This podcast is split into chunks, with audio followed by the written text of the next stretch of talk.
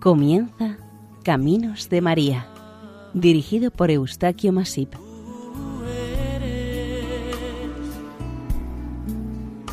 entre todas las mujeres. Nuestra cordial bienvenida a Caminos de María, un programa realizado por el equipo de Radio María Nuestra Señora del Lledó de Castellón. Les ofrecemos seguidamente el capítulo dedicado a Nuestra Señora del Niño Perdido.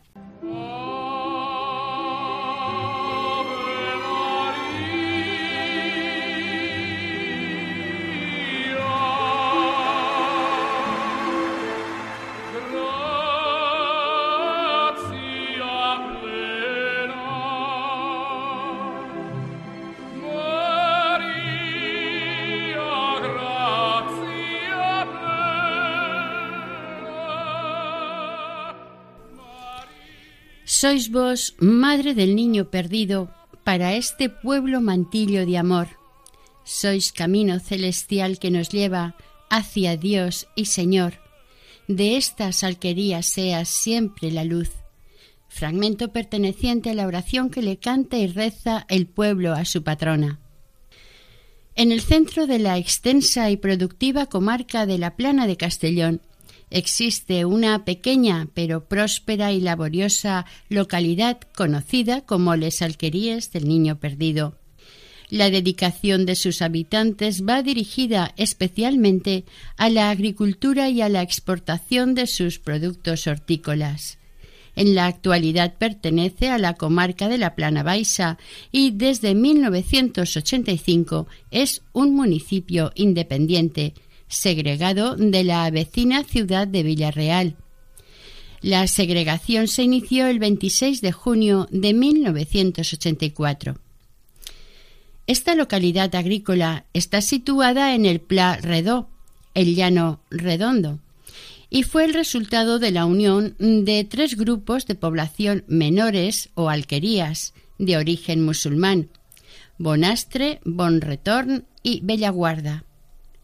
Para la formación de estos poblados diseminados hay que considerar y conocer lo que aquí se conoce como el Spanch, dels Borillo, la Bota, les Paues, Silverio, dels Botiguers, Rusia, etc., que son unos pequeños agrupamientos familiares formados con unas pocas alquerías ubicadas en fila o formando una pequeña calle o plazoleta, este tipo de edificaciones se fueron construyendo desde antiguo por diversos lugares mm, del actual término municipal. Las características propias de estas construcciones son que tienen junto a ellas un pozo en común, un gran árbol de hoja caduca para que proporcione una buena sombra en verano y en invierno pegara un buen sol, en general, el árbol que se planta era y es una higuera. El término alquería proviene del árabe algarya, o sea, una casa de campo dedicada a las labores agrícolas y a la cría de animales para el consumo familiar. Cuando el rey Jaime I conquistó estas tierras en 1233, estaban habitadas por musulmanes dedicados a labores agrícolas y ganaderas. Ya vivían en alquerías adecuadas a las labores agrarias que realizaban. Con la colaboración de las órdenes del Temple y del Hospital, más la colaboración de la nobleza que acompañaba al rey y los habitantes de la corona que se desplazaron a la zona conquistada, se inició la repoblación, pero sin expulsar a los moros del extenso término que tenía Burriana, se segregaron varias parcelas menores con el fin de crear nuevos municipios. Así se formaron Castellón, Villarreal, Almasora y Alquerías, aunque ésta ya contaba con pequeños núcleos de población, como se ha citado anteriormente. La idea inicial de esta advocación es sin duda bíblico. En el Evangelio de San Lucas 2, 41, 52 se nos habla de la conocida pérdida de Jesús en el templo y su hallazgo posterior. Así dice el texto. Sus padres iban cada año a Jerusalén por las fiestas de Pascua. Cuando Jesús cumplió doce años, subieron a las fiestas según la costumbre, y cuando éstas terminaron, se volvieron. Pero el niño Jesús se quedó en Jerusalén sin que lo supieran sus padres. Estos, creyendo que iba en la caravana, al terminar la primera jornada se pusieron a buscarlo entre los parientes y conocidos, y como no lo encontraban, volvieron a Jerusalén en su busca. A los tres días lo encontraron, por fin, en el templo, sentado en medio de los maestros, escuchándolos y haciéndoles preguntas. Todos los que lo oían quedaban desconcertados de su talento y de las respuestas que daba. Al verlo se quedaron extrañados y le dijo su madre Hijo, ¿por qué te has portado así con nosotros? Mira con qué angustia te buscábamos tu padre y yo. Él les contestó ¿Por qué me buscabais? ¿No sabíais que yo tenía que estar en la casa de mi padre? Ellos no comprendieron lo que quería decir. Jesús bajó con ellos a Nazaret y siguió bajo su autoridad. Su madre conservaba en su interior el recuerdo de todo aquello. Jesús iba creciendo en saber, en estatura y en el favor de Dios y de los hombres. Esta devoción a María alqueriense no entraña ni esconde ninguna aparición o hallazgo como en tantas advocaciones marianas, pero sí tiene una historia muy particular. San Vicente Ferrer en su momento fundó en Valencia una obra de beneficencia para acoger y educar a niños huérfanos. Para atender a estos huérfanos también constituyó una congregación de penitencia conocida como los Beguins. Para esto estableció un hospital para su atención con el nombre de Santa María y que fundó Ramón Catalá. Este hospital estaba situado frente al convento de San Agustín. Entre las gentes valencianas, estos niños huérfanos eran conocidos como el chiqués de San Vicente, o sea, los niños de San Vicente. Acertadamente, este albergue se puso bajo la advocación del chiquet Jesús perdut, el niño Jesús perdido. El día de la fiesta y de la casa de este colegio del niño perdido se conmemoraba el primer domingo después de Reyes.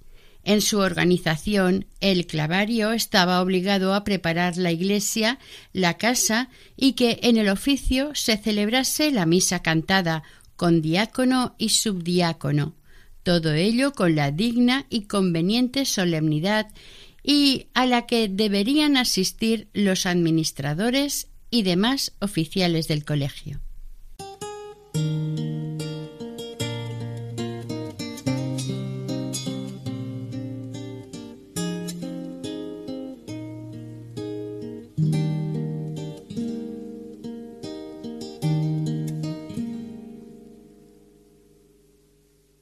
Señor es mi pastor, nada me falta.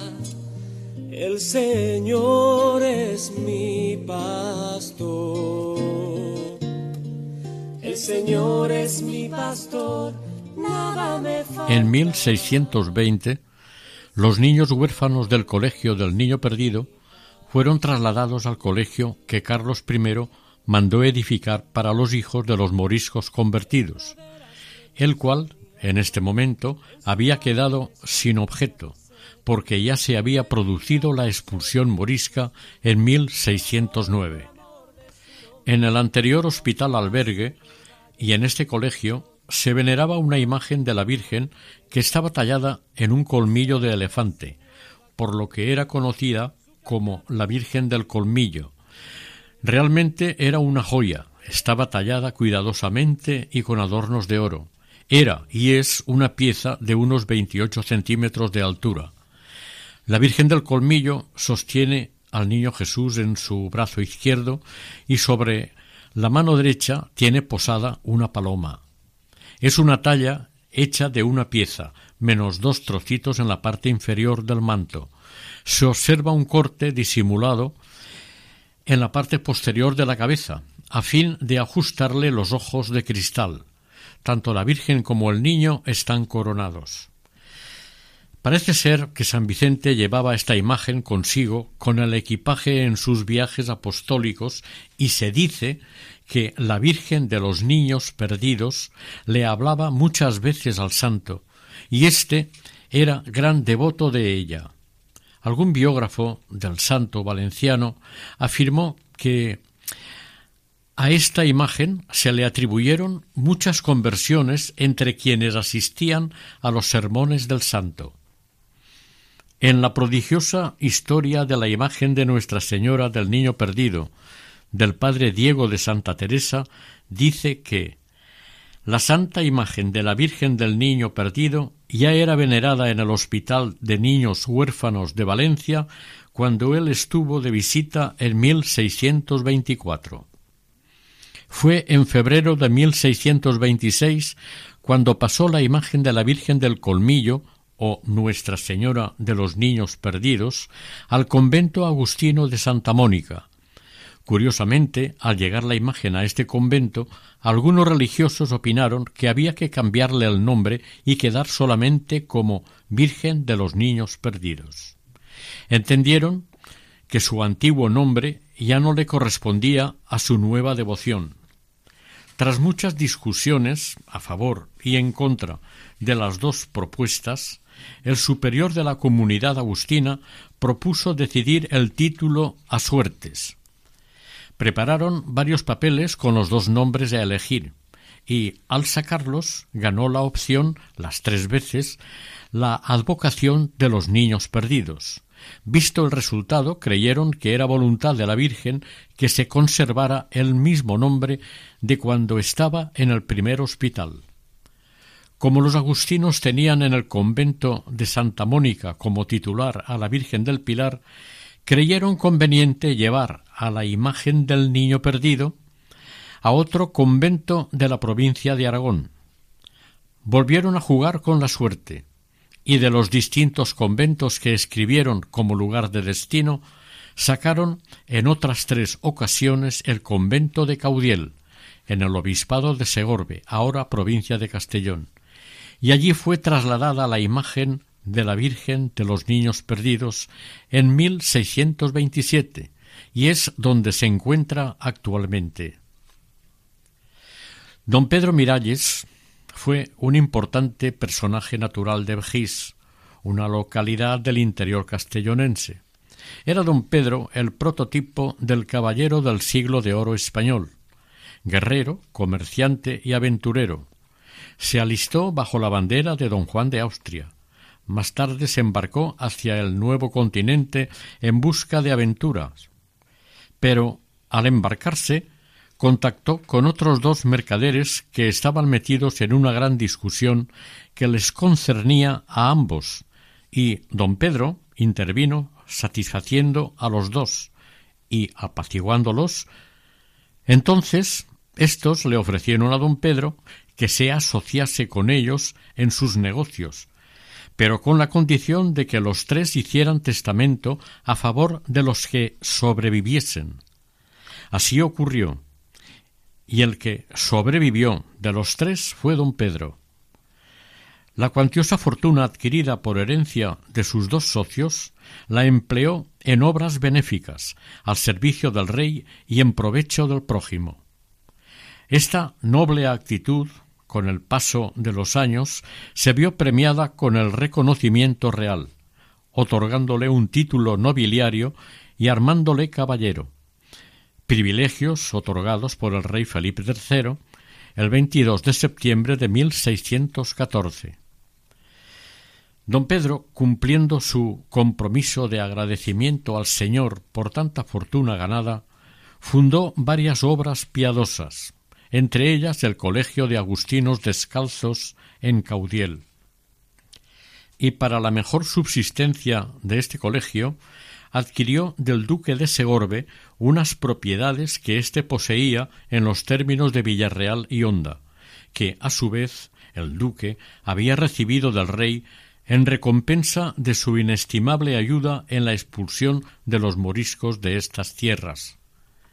La intención de don Pedro era que el colegio de Caudiel recibiera las posesiones de Honda y las posesiones de Villarreal irían a un futuro convento de agustinos en Vejís. Los habitantes de Vejís pronto se opusieron abiertamente a este proyecto de don Pedro, de manera que el propietario, en 1620, las donó también al Colegio de Agustinos de Caudiel. Aquellas tierras donadas eran y son las que se encuentran ahora dentro del término de las alquerías del Niño Perdido, en el lugar conocido como el Replá, el Rellano. Recuérdese que las alquerías formaban parte de Villarreal.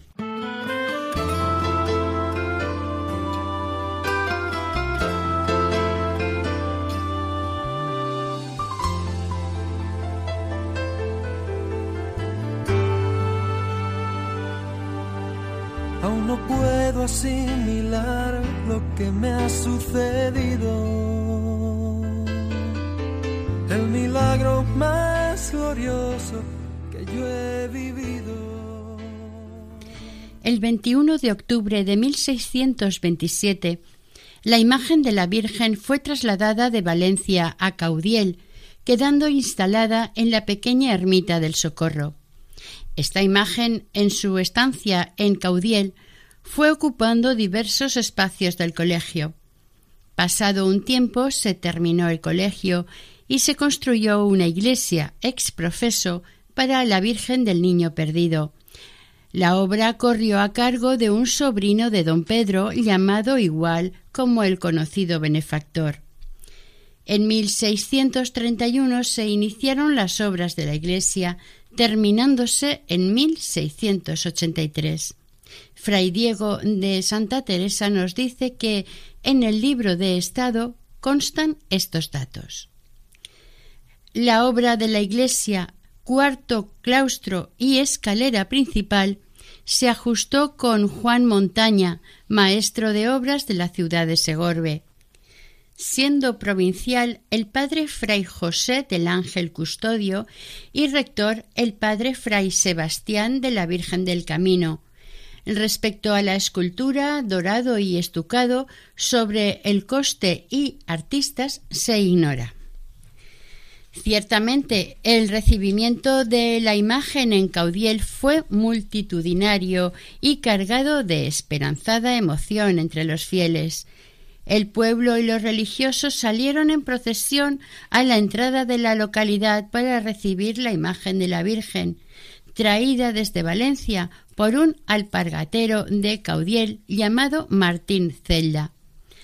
Apenas instalada en la capilla del Socorro, se inició un solemne novenario pidiéndole a Nuestra Señora les concediera una bienhechora lluvia. El Papa Clemente IX fue quien concedió el cambio de nombre de Virgen de los Niños Perdidos por el del Niño Perdido, más acorde con el relato evangélico y en atención a la festividad de la misma que se celebra el domingo siguiente a la fiesta de Reyes. Además, se tuvo muy en cuenta que el titular del templo del colegio era Jesús Niño, en su pérdida y hallazgo entre los doctores de la ley. La devoción a la Virgen del Niño Perdido fue creciendo día a día entre los pobladores alquerienses, contando con la colaboración y el total apoyo de los padres agustinos, en especial Fray Sebastián de la Virgen del Camino, prior del convento, y de Fray Juan de la Virgen del Niño Perdido. La devoción mariana se fue extendiendo por toda la diócesis de Segorbe y muy especialmente en la valenciana localidad de Alpuente. Un refrán antiguo y muy popular en la zona decía y dice quien visita la cueva santa y no visita la Virgen del Niño Perdido no ha cumplido. Fray José del Santísimo Rosario obtiene del señor obispo de la diócesis segorbina Monseñor Vives de Rocamora el permiso correspondiente para formar una cofradía dedicada a la Virgen del Niño Perdido en Caudiel, siendo enriquecida por el Papa Clemente IX con muchas indulgencias. Por su parte, el hermano Juan de Santo Tomás, en agradecimiento a Nuestra Señora por los favores recibidos, impulsó la construcción del camarín. Se cree que en este momento, una vez finalizado el camarín, se instaló en el mismo una talla de la Virgen de mayores proporciones que la del colmillo, haciendo juego con el conjunto. Esta imagen fue quemada en la guerra del 36 y sustituida por otra de las mismas características, siendo costeada por una familia de Caudiel. La Virgen del Colmillo se guardó en la sacristía y tradicionalmente se exponía a la veneración de sus fieles devotos tres veces al año. Este monasterio de Agustinos Recoletos, en sus buenos tiempos, contaba con más de ochenta religiosos en su comunidad. En la actualidad, la imagen de la Virgen patrona de Caudiel es exactamente igual a la anterior en dimensiones y características. Cara graciosa y expresiva, ricamente vestida, y como si de una joya se tratara, queda enmarcada en su hornacina del camarín. Según expertos en arte barroco, consideran esta imagen como una joya del barroco valenciano de excepcional belleza. Hasta el año 1948, la fiesta a la Santísima Patrona de Caudiel se celebraba el cuarto domingo de septiembre. A partir de entonces se cambió la fecha al segundo domingo del mismo mes en atención a los muchos veraneantes que pasan sus vacaciones estivales aquí en Caudiel. Este cambio de fechas fue por decreto episcopal y con el acuerdo del ayuntamiento con peros y disgustos de algunos devotos. El 23 de septiembre de 1956, después de unos largos trámites previos efectuados por el párroco de esta villa, don José Orbán tuvo lugar la solemne coronación canónica de la Virgen del Niño Perdido de Caudiel. A esta magna ceremonia asistieron y presidieron Monseñor don José Pont y Gol, obispo de Segorbe, Castellón, y Monseñor don Pablo Barrachina, obispo de Orihuela, Alicante. La homilía la pronunció Monseñor Barrachina, que era natural de la cercana localidad de Jérica, por deferencia de Monseñor Pont y Gol. En este acto se estrenó el himno a la Virgen, siendo interpretado por la orquesta de Soneja y coreado por todo el pueblo de Caudiel. En 2006 se conmemoró con extraordinaria participación de fieles el cincuentenario de la coronación, con especiales y participativos actos religiosos y profanos.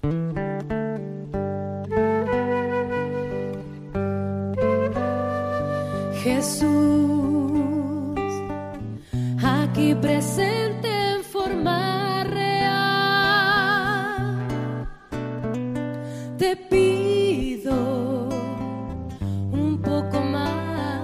más de fe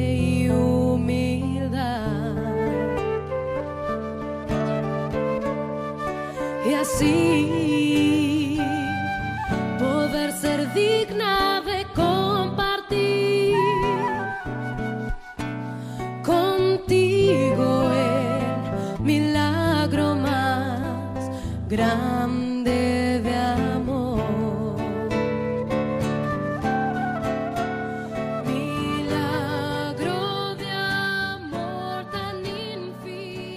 testamento de don Pedro Miralles consta una cláusula en la que se lee si en algún tiempo llegase a efecto la fundación de dicho colegio de la Santísima Trinidad de Vejís, ipso facto, al momento, gozarán de la hacienda de Villarreal los religiosos agustinos, como sus dueños legítimos. Y de esta manera llegó a ser propiedad de los agustinos la hacienda de Alquerías. Aunque en el término de alquería se hayan encontrado restos de diversas culturas antiguas, la importancia de su historia y de su nombre se inicia en el año 1619.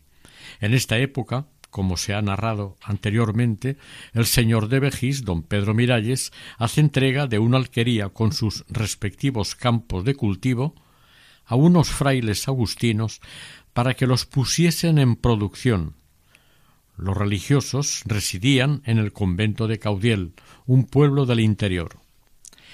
En 1683 parece ser que los agustinos decidieron colocar un lienzo de Nuestra Señora del Niño Perdido en la capilla Alquería.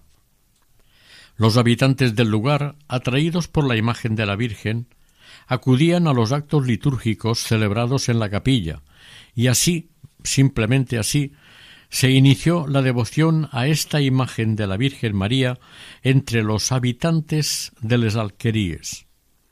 La capilla u oratorio estaba situado al lado de la alquería, junto al patio interior de la casa y lindaba con el camino de la regenta, en la zona de la alquería de Bonretorn. Era esta una edificación rectangular, sencilla en su fachada y en su interior, pero de gran dimensión para este lugar y este tiempo. Cuatro contrafuertes en cada una de las paredes laterales mantenían el edificio, cubierto con un tejado a dos vertientes. Los frailes solían pasar largas temporadas en esta finca que estaba administrada por personas de toda su confianza.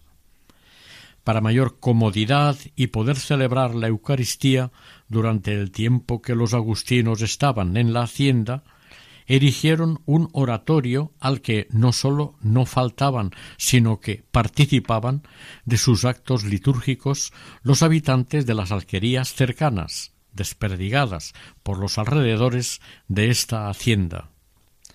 Fray Sebastián, rector del Colegio de Caudiel, visitó un día la hacienda de Alquerías y creyó conveniente que presidiera el altar del oratorio un cuadro con la imagen de la Virgen del Niño Perdido. Él mismo encargó a un buen artista valenciano un lienzo con la imagen de la Virgen de esta advocación mariana, y cuando lo tuvo en sus manos, aprovechó el primer viaje para llevarlo al oratorio de Alquerías. Cuando en 1683 Fray Sebastián llegó al oratorio, puso el cuadro presidiendo el altar y en su homilía destacó e insistió tanto en torno a las virtudes y gracias de la Santísima Virgen María, lo hizo con tanto énfasis, entrega y emotividad que excitó y animó tanto a los fieles oyentes que enseguida estuvieron dispuestos y entregados a la que pronto iban a venerar como madre y patrona del pueblo.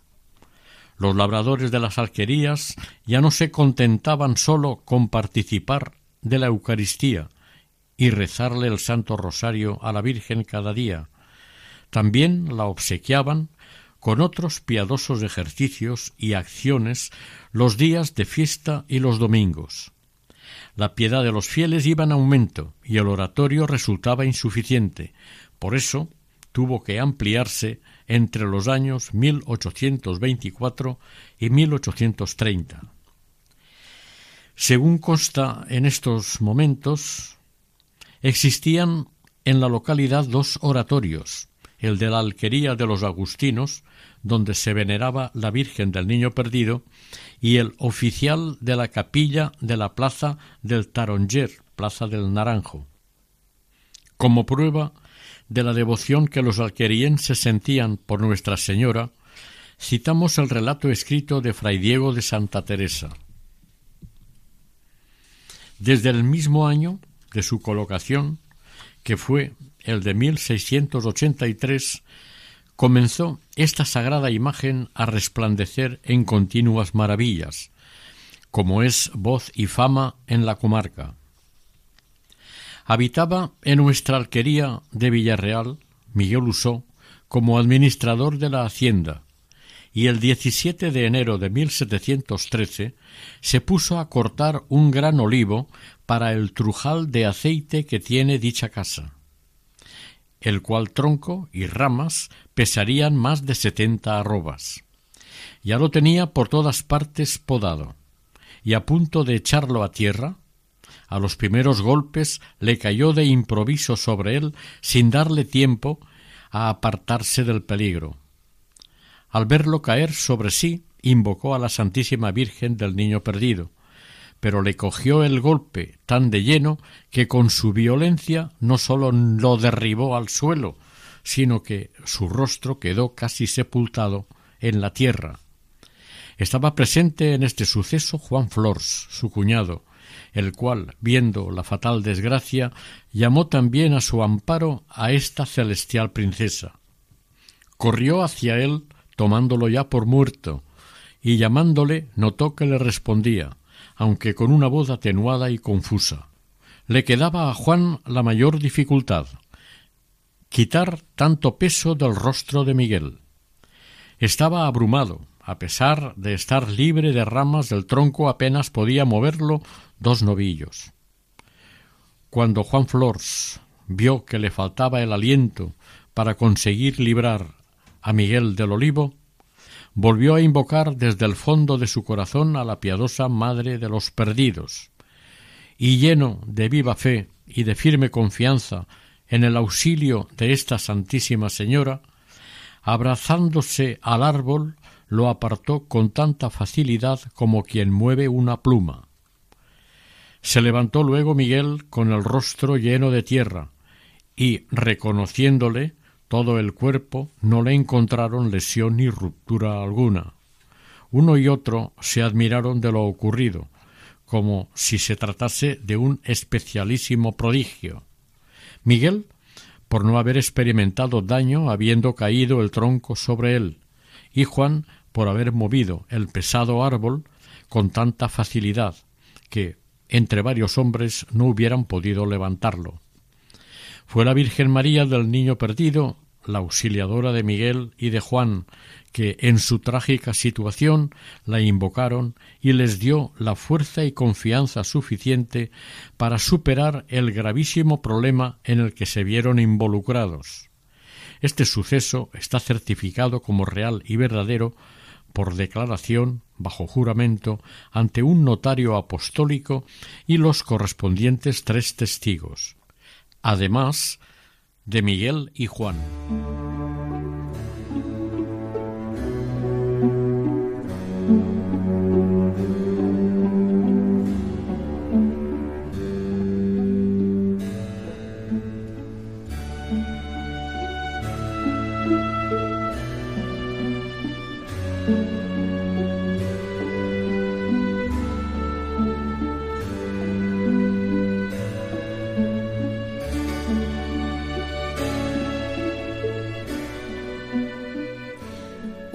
Epidemia de cólera morbo se expandió en aquel tiempo e hizo estragos entre la población española. Además de la enfermedad, el temor, la superstición y las suposiciones hicieron que España mirara a Madrid, la capital del país, como causante de la propagación de dicha enfermedad por el envenenamiento de sus aguas, por quienes eran absolutamente inocentes pero había que difundir la mentira para provocar una agresión. El 17 de junio de 1834 morían asesinados en Madrid casi un centenar de religiosos. Desde la Capitanía General de Valencia se comunicó un parte condenando los crímenes y acusaban como autores de los sucesos a unos enemigos del trono y de la seguridad pública. Estos individuos habían aleccionado al pueblo contra los religiosos, acusando a los religiosos del envenenamiento, y estos fueron las víctimas inocentes causantes de la epidemia. Esta situación fue el inicio aparente de desestabilización del país y en 1836 se promulgó la desamortización de Mendizábal. Las consecuencias se vieron rápidamente. Se pusieron en el mercado por medio de subasta pública las tierras, edificios y bienes no productivos en poder de la Iglesia y de las órdenes militares con el fin de crear una clase media de labradores propietarios que levantaran el país. Esta desamortización de Mendizábal fue la principal arma política de los liberales para modificar las leyes del antiguo régimen. Se llevó a cabo esta reforma por este ministro monárquico y que quedó como su desamortización. La división de las tierras en lotes se encomendó a comisiones de los municipios que, aprovechándose de su poder, configuraron grandes lotes que resultaban inasequibles a los pequeños propietarios, pero no así a los oligarcas y ricos. De esta manera no se pudo formar una nueva clase social de tipo medio y nadie sacó al país de sus penurias. En Alquerías, la finca de los agustinos la adquirió un señor de Valencia que cedió una parte de los terrenos cercanos a la alquería para que la gente del lugar construyera una iglesia. No se sabe si por piedad, por conciencia o por temor. La iglesia fue sufragada por las aportaciones y colaboraciones de los vecinos. Se creyó que la anterior capilla ya era insuficiente para el importante crecimiento del pueblo. En 1854, dos años después de iniciarse, se acabaron las obras de construcción del nuevo templo y era conocido como la Iglesia Bella del Replá, la Iglesia Vieja del Rellano. Era una iglesia de regulares dimensiones, de una nave y de orden corintio. Tenía seis altares y el presbiterio con altar principal. En este la imagen de la Virgen lo presidía desde una hornacina central, más elevada que otras dos con las que se completaba el retablo. Se puso la primera imagen de escayola de la Virgen del Niño Perdido, sustituyendo al lienzo que mandó pintar Fray Sebastián. El lienzo lo sacaron del marco y, debidamente adornado y preparado, pasó a ser el estandarte de la patrona en las procesiones. Con la guerra civil del 36 desaparecieron todos estos objetos de culto y veneración del pueblo. La primera imagen de este oratorio de las alquerías, sin duda, el lienzo que mandó pintar Fray Sebastián, de aquella imagen se conoce al menos una copia de un grabado que se hizo para divulgar la imagen entre los fieles y feligreses. Era o es una copia muy parecida al lienzo original. La copia del grabado del lienzo es como sigue. Presenta a la Virgen de Caudiel sobre un pedestal de nubes, con tres cabezas de querubines a sus pies, la imagen de la Virgen y la del niño están vestidas con túnica rosada y manto azul, bordado en oro. Ambas imágenes están coronadas y la Virgen llevaba aureola. Sobre la Virgen, la paloma, símbolo del Espíritu Santo entre un resplandor de rayos. A los pies del pedestal, dos figuras de santos religiosos arrodillados el de la izquierda de la Virgen es San Vicente Ferrer, el de la derecha probablemente San Agustín. En la parte inferior del cuadro aparece una inscripción en un recuadro en blanco. Nuestra Señora del Niño Perdido, venerada en el Colegio de Agustinos Descalzos en la villa de Caudiel, Reino de Valencia.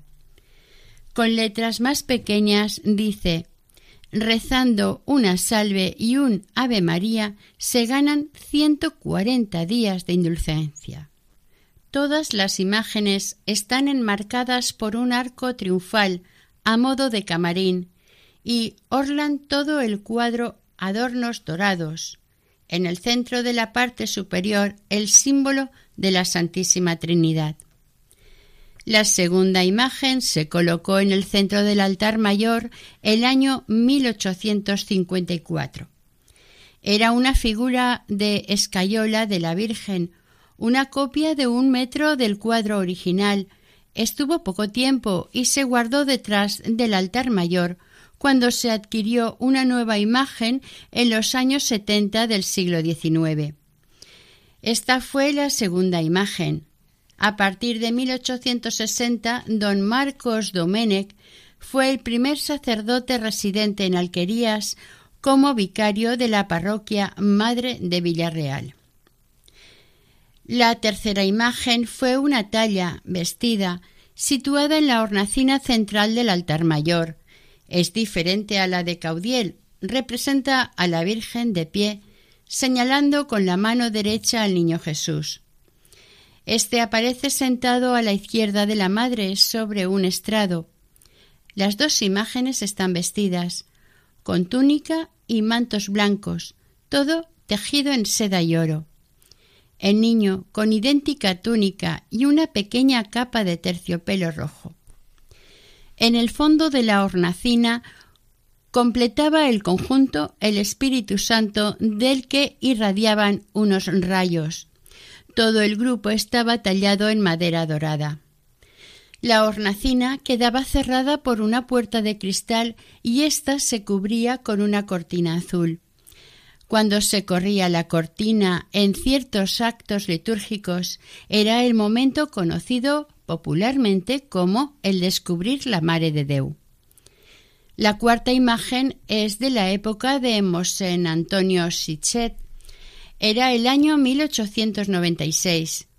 Esta nueva imagen de la Virgen la costeó el matrimonio de Alquerías Blas Molés y María Gracia Molés.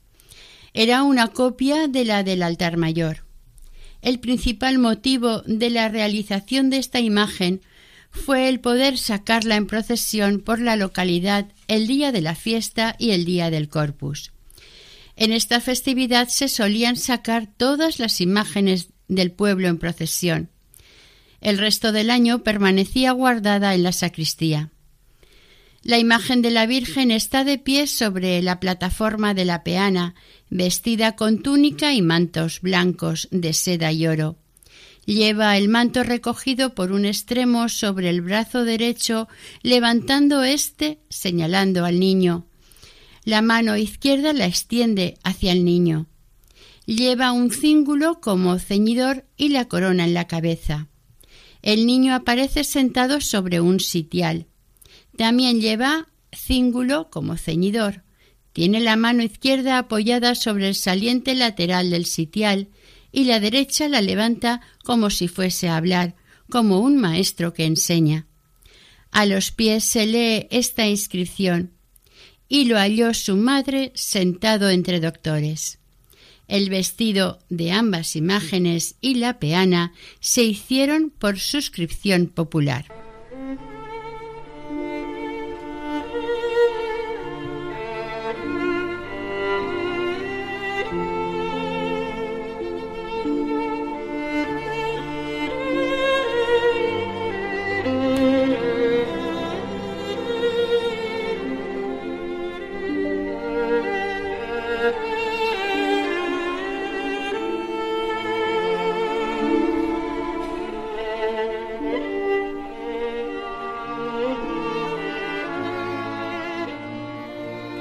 El verano de 1936 se cometieron demasiados desmanes en España y también llegaron a alquerías. Algunas personas, previsoras, retiraron objetos de culto para evitar su destrozo y sacrilegio. En estos momentos se quemaron totalmente las dos imágenes de la Virgen y el antiguo lienzo del estandarte. Sin embargo, de la imagen destinada a las procesiones, se salvaron las cabezas de la Virgen y la del Niño. De estos hechos lo narra con todo lujo de detalles el autor del libro que ha servido para documentar esta advocación mariana. Cuenta que con el permiso del señor cura entraron a la sacristía la sacristana y sus dos hijos, Pablo y Bautista, y retiraron las imágenes de la Virgen y del Niño, las envolvieron en sendas sábanas y se las llevaron a casa. El 18 de julio se presentó en su casa el presidente del comité local, que se había enterado que guardaban las imágenes y les dijo que aserraran las cabezas de las imágenes y las guardasen como recuerdo y el resto lo quemaran. Pasado mediodía fueron al corral para cumplir lo ordenado por el presidente y al descubrir las imágenes y ver al niño Jesús, el hermano de Pablo, salió corriendo y no volvió a casa en cuatro horas por la impresión causada y el reparo en hacerlo. Al quedar solo Pablo, tuvo que realizar él el trabajo de los dos. Los cuerpos los guardó en el cielo raso de la casa y las cabezas se las dio a su madre que, envolviéndolas en algodón, las guardó en el ropero. Pasados unos meses quemaron el resto de las imágenes en el huerto. Cuando tuvieron que abandonar la casa, cogieron las dos cabezas envueltas y las volvieron a guardar hasta el día de la liberación del pueblo. Madre e hijos entregaron las cabezas al nuevo sacerdote, que se hizo cargo de los servicios religiosos de la parroquia. Se organizó la vida parroquial y con un numeroso grupo de voluntarios adecuaron el antiguo cine Requena como templo parroquial. Las familias iban aportando a la iglesia aquellos objetos que habían escondido en sus casas para salvarlos de la destrucción. Entre ellos estaban las cabezas de la Virgen y del Niño. El alcalde, Manuel Usó, y varias mujeres se acercaron hasta Villarreal, a casa de Pascual el Santero, para que rehiciera las imágenes añadiendo las cabezas de la anterior imagen. Se rehicieron estas imágenes con el modelo de una foto que se le proporcionó al escultor y los vestidos de la Virgen para calcular su altura. La reposición de la imagen de la Virgen en la parroquia fue un acontecimiento extraordinariamente emotivo y sincero. El templo improvisado estaba a rebosar no sólo acudieron los de Alquerías, sino también los refugiados venidos de Nules y Villavieja y algún que otro pueblo vecino. Así permaneció la imagen de Nuestra Señora hasta 1945, en el que, siendo cura, el ayuda de la parroquia don Vicente Adrián Martí reformó y adecuó el frontis del altar mayor del templo, construyendo tres hornacinas, en la del centro se entronizó a Nuestra Señora del Niño Perdido. Las otras dos la ocuparon las imágenes de el Sagrado Corazón de Jesús y de la Dolorosa. En el año 1944, por iniciativa de la madre del padre Vicente, se le retiró la tradicional capita roja al niño Jesús, arguyendo que parecía un torero, cosa que no gustó a todos. A finales de los años cuarenta del pasado siglo, el 1 de agosto de 1949, Mosén Joan Miralles, un sacerdote joven, con gran iniciativa, fue nombrado cura de esta iglesia y con la ayuda de los vecinos creyentes y devotos de la Virgen del Niño Perdido, dedicó sus esfuerzos a la construcción de una nueva iglesia. La nueva imagen de la Virgen, muy diferente a la anterior, conservaba parte importante de la que fue donada por el matrimonio Manuel y María Gracia Molés. Los años de posguerra fueron muy duros para los habitantes de esta zona. Las consecuencias de la guerra se agravaron más por una fuerte helada en los campos. La muerte de árboles y plantas los sumió en gran desgracia. Los naranjos quedaron mortalmente dañados y la economía local se vio totalmente destruida. Había que comenzar de nuevo. El padre Joan, con la ayuda de todo el vecindario alqueriense, sacaron adelante este pueblo de todas las necesidades, carencias y problemas que les surgían o se les planteaban. Eso sí, todo ello con trabajo, esfuerzo, solidaridad y esperanza. En la historia de Alquerías del Niño Perdido, además de la presencia en la localidad de su madre y patrona, el otro momento histórico muy importante es la segregación de Villarreal. Aconteció 26 de junio de 1985. Desde los años 20 existió una coordinadora de segregación formada por un representante de cada una de las entidades culturales del pueblo, que junto al esfuerzo de todos los vecinos y al asentimiento de las autoridades estatales y autonómicas consiguieron la anhelada segregación y pasar a ser un municipio independiente. Con motivo del tercer centenario de la llegada de la Virgen a Alquerías, un grupo de personas de la localidad, con la asesoría de Mosén Joaquín Cucala, organizaron los preparativos previos a la solemne coronación canónica de la imagen de la Virgen del Niño Perdido de Alquerías. Así, en 1983 tuvo lugar la solemne coronación canónica de la imagen de Nuestra Señora del Niño Perdido de Alquerías. Fue efectuada por Monseñor don José María Cases de Ordal. Este mismo año se instituyó la Cofradía de Nuestra Señora del Niño Perdido con el fin de fomentar y promover la devoción a esta imagen de la Virgen María. A ella pueden pertenecer todos los cristianos que se comprometan a llevar una vida prácticamente piadosa y a la recepción frecuente de los sacramentos según las normas de la Iglesia católica. El padre don Salvador Ballester Huguet confeccionó para este extraordinario evento dos importantes obras para el conocimiento y aprecio de esta advocación mariana. Breve historia de la patrona de Alquerías, la Virgen del Niño Perdido, y una sentida y respetuosa novena, en honor a esta misma advocación. Este programa se ha servido de esta breve historia para su confección.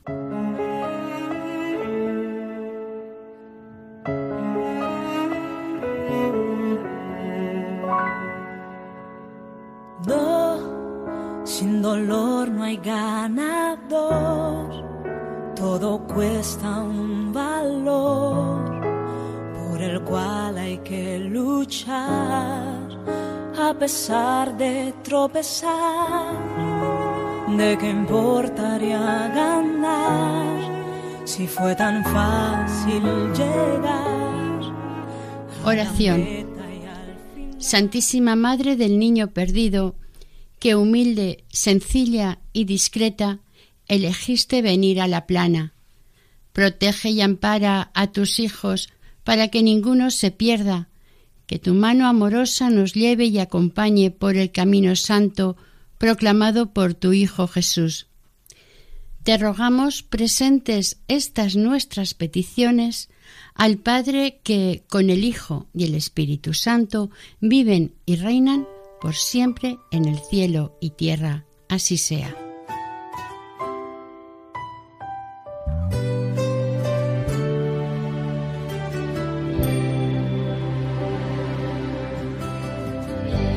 Sido largo el viaje, pero al fin llegué. La luz llegó a mis ojos, aunque lo dudé. Fueron muchos valles de inseguridad los que crucé. Finaliza aquí el capítulo dedicado a Nuestra Señora del Niño Perdido dentro del programa Caminos de María.